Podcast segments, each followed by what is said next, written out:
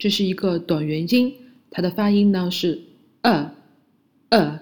发这个音的技巧是嘴巴要半开半闭，舌头的中部稍微的抬起。呃呃，在中文里面有一个叫做么么那个音和它很相似，但是那个么的呃的音比较短，这个稍微长一点。呃呃，好，下面是几组关于包含短元音呃的发音的单词，我们来一起跟读一下。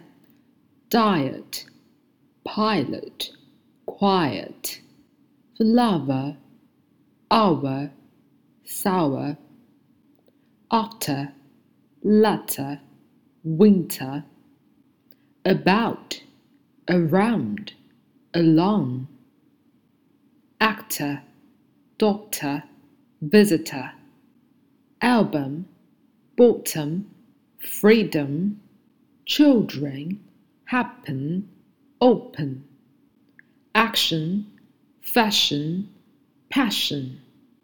Another, brother, father. Number, member, remember. 好，我们继续跟读五组包含短元音 a 的句子。第一句，He is an actor。第二句，I love children。 第三句，Fashion is my passion。第四句，Children should be quiet。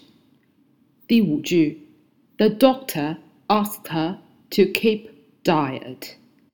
好，我们继续跟读关于包含短元音 a 的同义词：hair heir, hour our, bare bear, pair pear。Dear dear、here here。